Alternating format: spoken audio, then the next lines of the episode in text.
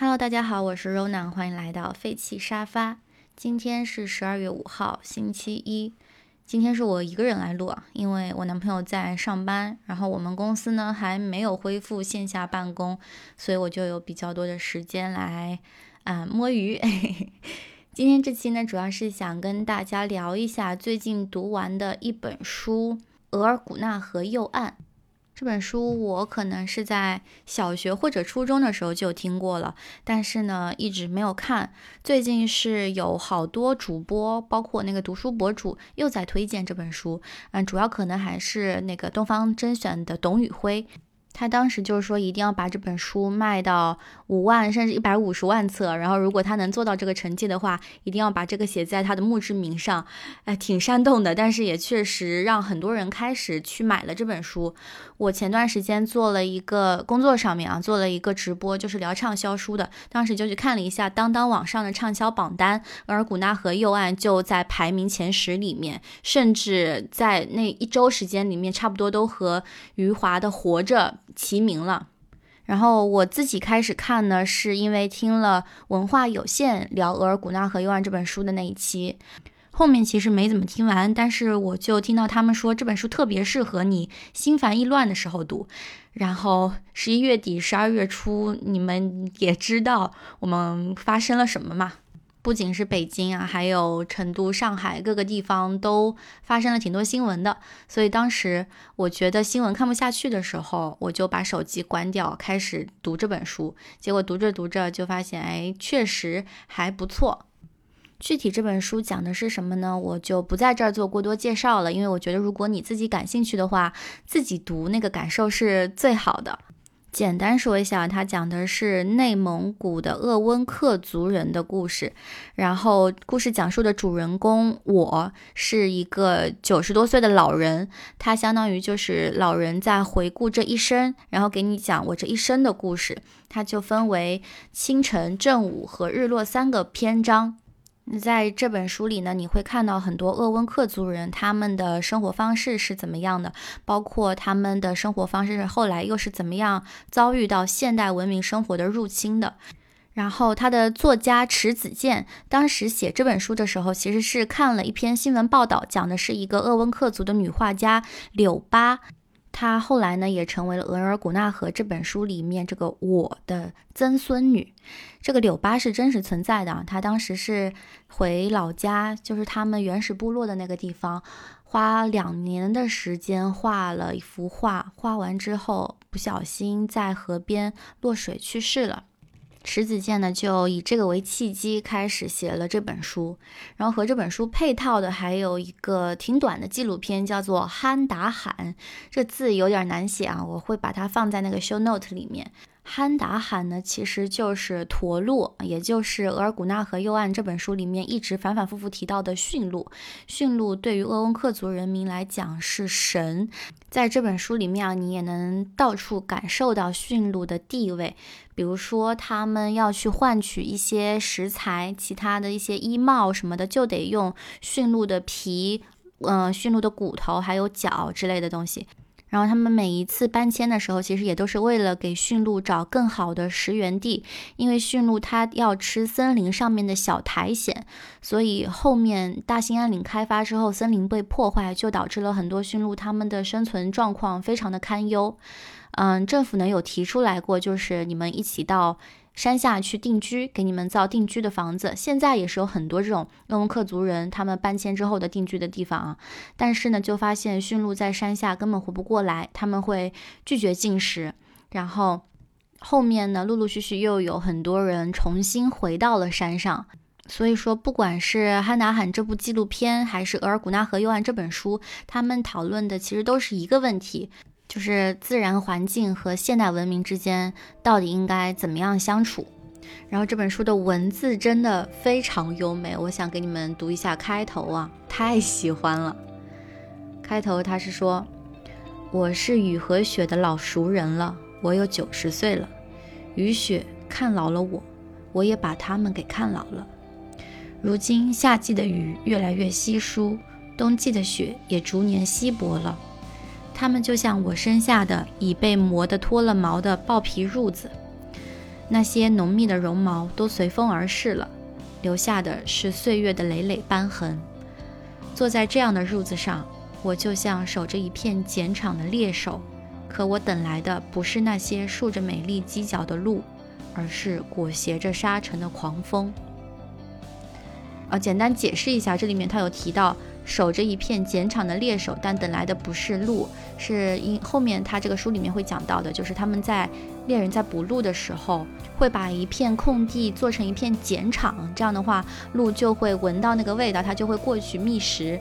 呃，这里面还有一个非常美妙的细节吧，就是这个我和她的第二任丈夫在那个碱场上面有一段关于性爱的描述。他这本书里面其实关于性爱的描述挺多的，但是都非常的隐晦，用的是制造风声。就他会写小的时候听到他的爸爸妈妈一起在他们住的那个尖角屋，就类似于蒙古包一样的东西里面，叫做西楞柱。对他爸爸妈妈会在西楞柱里面制造风声。后面好多次提到这个场景，也都是说制造风声，但是在提到碱场那一次的时候，他的描述就更加的露骨一点，啊，而且就是在碱场的那一次之后，他们有了自己的女儿，所以呢，他们其实一直对土地、对森林里的一切都是充满着那种敬畏之心的。然后我跟你们说一下开头的第一个小故事啊，也是这个书的主人公我的小时候的第一个回忆，也能看出来他们的生活方式，他们和神的关系是怎么样的。对鄂温克族人来说啊，除了部落酋长之外呢，还有一个非常重要的人物叫做萨满。然后这本书里面呢，我的记忆就是从萨满的一次跳绳开始的。他有一个姐姐叫做列娜，列娜呢在有一年秋天发高烧，不吃不喝，昏昏睡着。于是呢，父亲就请来萨满给列娜来跳绳。他这里的原文啊，我给大家读一下。他说，他一边舞蹈一边歌唱着，寻找着列娜的乌麦，也就是我们小孩子的灵魂。他从黄昏开始跳，一直跳到星星出来。后来他突然倒在地上，他倒地的一瞬间。列娜坐了起来，列娜朝母亲要水喝，还说她饿了。而尼都萨满苏醒后告诉母亲，一只灰色的驯鹿仔代替列娜去一个黑暗的世界了。母亲拉着我的手走出西楞柱，我在星光下看见了先前还是活蹦乱跳的小驯鹿，已经一动不动地倒在地上了。我攥紧母亲的手，打了个深深的寒战。我能记住的最早的事情，就是从这个寒战那年，我大约四五岁的光景吧。嗯，我为什么想分享这一段呢？其实是因为它让我想起了很多我小时候的回忆。我小时候是在浙江的一个山区的农村长大的嘛，很多那个博主在推荐这本书的时候，都会说这本书能让你想去远方。然后包括很多人分享读后感，也是伴随着他们去蒙古旅行的记忆，一直一起一起说的，就是会让你觉得啊，那里有这样一个世界，那里的一切都那么的陌生，所以会让你充满着对远方的好奇心。但是对我来说，我看这本书反而会时时想到我小时候的一些记忆，就并不是远方的记忆，而是很近的，在我身上曾经发生过的事情。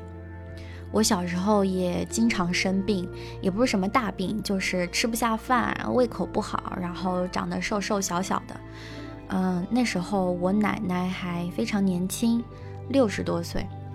我们家门口是一片稻田，然后我们家的右边是一条小溪，都不能说小溪了，其实就是一个小水沟。然后我们去洗菜呀、洗衣服啊，就会在那个小水沟里面。这个小水沟从我们家，然后往下游，就我们家相当于是在那个小水沟的上游。我奶奶呢，就会在傍晚日落的时候，你知道村子里面嘛，整个村子特别的安静，那个时候就只能听到几声很远很远的狗叫声，然后就有那种炊烟在各个地方。对，那个时候我们做饭还都是用炉灶、土灶来做的。你就能看到天色慢慢暗下来，然后每户人家里面真的有那个炊烟升起。就是在这样的时候，我奶奶呢会让我去下游一点的地方，但是也不会太远，可能就一两百米的距离吧。她让我站在那儿，手里拿一个生鸡蛋，然后呢，让我把鸡蛋放在田埂上面，就是那个小水沟旁边就是稻田。然后呢，他就会开始叫我的名字，用我们的方言叫的啊，就说，就说回家了，回家了，回来吧，回来吧，这样。然后呢，到一个特定的时间点，那个鸡蛋会立起来，立起来了之后呢，就说明哎，小孩子的魂已经被叫回来了，就可以回家了。小时候其实会觉得挺好玩的，就是我拿个鸡蛋跑来跑去，然后这个鸡蛋哎还能立起来。我现在再回想，我都不确定这个是真实发生过的事情，还是说我的做梦的时候梦到过这个，然后我误以为是小时候的事情。但是，嗯，萨满跳绳和我奶奶叫魂这两件事情，就突然在我看到这本书的时候，两个记忆就串联在一起了。我觉得他们都。有一些相像之处，然后呢，还让我想起前段时间看完的一本书啊，也是畅销书，也是文学类的畅销书啊。我发现今年好像就没有怎么看那种社科人文类的，看的基本上都是能够稍微治愈人心一下的那一类的文学书。然后看的是蔡崇达的《命运》。命运和额尔古纳河右岸，它的写作结构的话有点像，它也是以一个九十岁的阿泰的身份写的，但是呢，故事发生的地点完全不一样。蔡崇达的命运讲的是福建沿海一带，伴随着很多关于大海的那种很潮湿的记忆，但相同的是，他们都有非常强烈的对神的信仰。但是在《命运》这本书里啊，这个神的体系非常混乱啊。这里面一一他，我记得有写，就是为什么我们这边庙这么多？因为人生需要解决的问题太多了，所以说一个神明不够。比如说呢，他们会有那个夫人妈庙，是他们当地的一种神嘛，类似妈祖庙。然后还有。什么关公庙、王母娘娘庙、玉帝、土地公什么的，这而且这些神他们可以很和谐的处在同一个庙里，基本上就是一个村一个庙在山上，然后大家有什么事儿都会去那儿，包括有一些集会聚集的场所呢，也会选择在庙里面。这个呢，就又让我勾起一些很久远的记忆啊。我外婆家也是在山上，而且我外婆家相对于我老家来说，其实更偏远一些。开车进去的话，得绕挺复杂的一段山路。我小时候跟我爸妈一起去外婆家爬山的时候，他们就有跟我讲过，呃，那里有一座遗弃的庙，以前有十八罗汉。你听这个名字，十八罗汉，我我其实是想象不出来那里面是曾经是一个什么样的场景。据说就是武功都非常的高强。然后我妈妈小时候在那里，因为会去砍柴啊，帮做点家务活、农活嘛。她说，呃，走山路渴了的时候呢，就经常会遇到一个老婆婆，就会招呼她进去喝水，或者是吃点小点心。后来。不知道是什么时候，那个老婆婆就去世了，就不在了。我妈妈嫁人之后也是没怎么再回去过了。应该直到我长大了，能够听懂她话的时候，体力也比较好了一些的时候，她才有一年带我一起往那个山里面走进去。走进去还挺累的，可能来回得一个多小时、两个小时吧。但是现在不用说那个什么十八罗汉庙了。连外婆家住着的老人都已经越来越少了。说到老人啊啊，我觉得这其实也是为什么我觉得这两本书它虽然是畅销书，但是很有必要读的地方吧。我觉得老人的记忆是需要被记录下来的，而且如果我们不记录的话，他们真的随时都有可能不在。我奶奶今年是虚岁九十岁了。我记得我小时候做作业，就是拿一个小板凳、小竹凳，然后在他旁边一边晒太阳一边写作业。他那个时候呢，会有各种各样的和他年纪差不多的村里的老人吧，一起跟他来聊天。但是现在越来越少了。我们家有装一个摄像头啊，现在我能在那个摄像头里面实时看到我奶奶在干什么。很长一段时间，我白天点开那个摄像头。我奶奶就是坐在椅子上看着远方，没有什么人来找她。她认识的那些人在一个一个的离开。啊，我记得有一年回家，就是吃饭的时候，她就跟我说，谁谁谁去世了，谁谁谁去世了。然后我妈就在那儿说，哎呀，你跟楠楠说，他知道什么？确实，这些人我一个都不认识。说是谁谁的爷爷，谁谁奶奶，我也不认识，因为我已经很少很少跟村子里的人打交道了嘛。哎，但是那个时候我就有点挺心疼我奶奶的。嗯，我在一二年的时候，那会儿还是个高刚上高中的时候，写过一篇文章，就叫《夜夜夜夜》，名字挺傻逼的，但是我觉得那篇文章我还写的挺有真情实感的。我当时就是在想象，如果我现在不是十八岁，是八十岁，我作为一个一点点在面临死亡的老人，我要如何去度过每个夜晚？然后你看，额尔古纳河右岸还有刚才说的蔡崇达的那本《命运》的主人公啊，女主人公都有一个特点，就是他们一直在见证身边人的离开。比如说额尔古纳河里面的这个我，我的父亲林克是在雨季时候外出被雷劈死的；我的姐姐是在迁徙的路上。躺在驯鹿的身上睡着了，冻死的。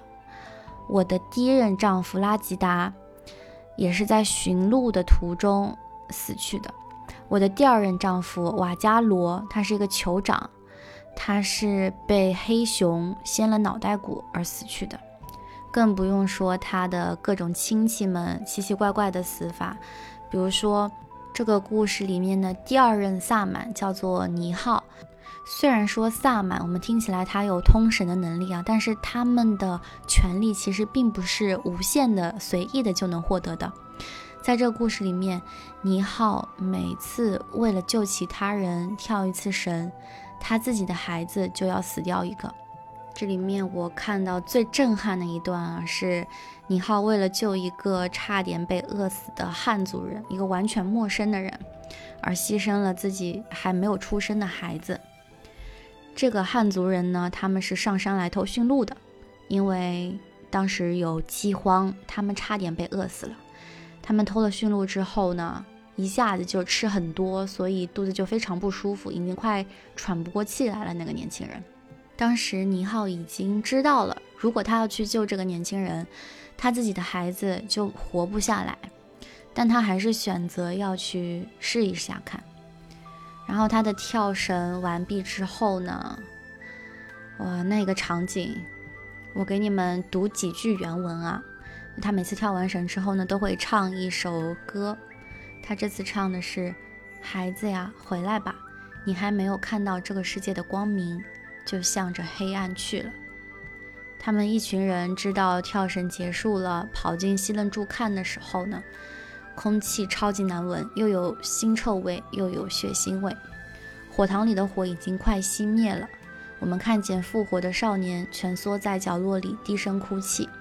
他的身旁四散着大团大团腐败的呕吐物。尼浩怀抱着一个死婴，垂头坐在火塘边。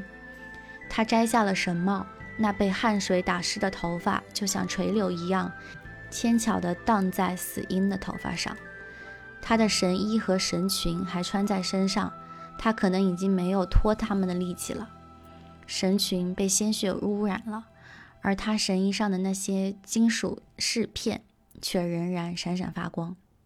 那个死婴是个男孩，他还没有看到这世界任何的一点光亮，就沉入了黑暗。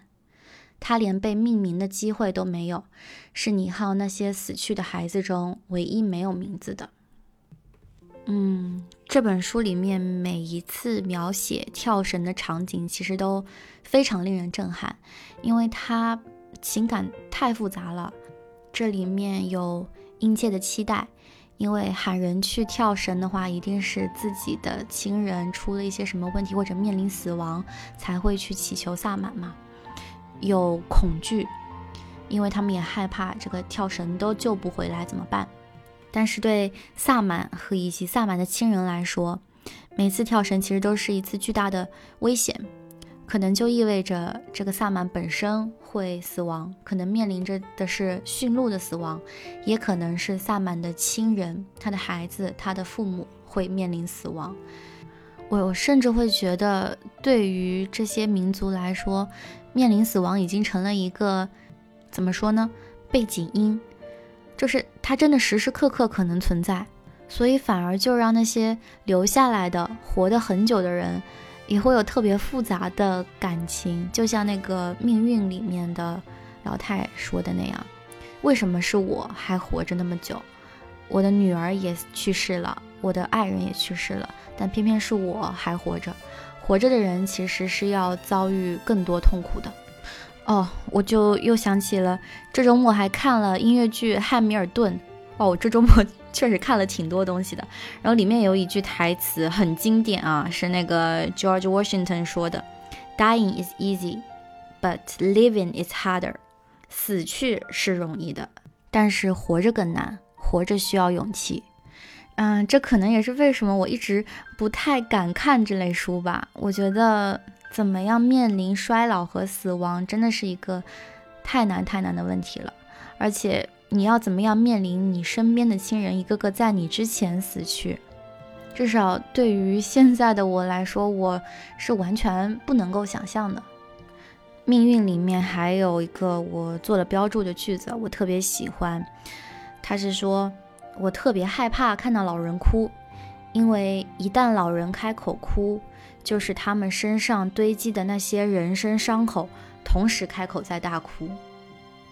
我有时候也想过，我要不要回家的时候，嗯，问我奶奶，我很想知道我奶奶一生的故事，从她嘴里面讲出来是什么样的，但我又不敢，我确实不敢，我怕我问的不好。或者我怕会勾起他太多的情绪，回顾一生这个事情啊，真的太难了。我记得之前录废弃沙发的时候，我还说，等我老了，我就要把这些重新拿出来听。我，到时候可能会觉得，哎呀，我年轻时候说的话怎么这么好笑？也可能会有其他不一样的感触吧。嗯，好，那我今天差不多就聊到这边。然后我刚刚说到的额尔古纳河右岸，包括纪录片《憨达罕》，还有蔡崇达的命运，这些我觉得还是能够给到一些挺治愈人的力量吧。就如果你觉得心情特别低落，或者是被网上的一些复杂的消息感到有点疲惫的话，我觉得是可以去看一下这几本书，会让你静下来一些。OK，那今天就聊到这边，然后我打算去做饭啦。今天晚上要做一个红烧猪蹄，第一次做，我还得看着下厨房 APP 来做。好，那就先聊到这边啦，大家拜拜。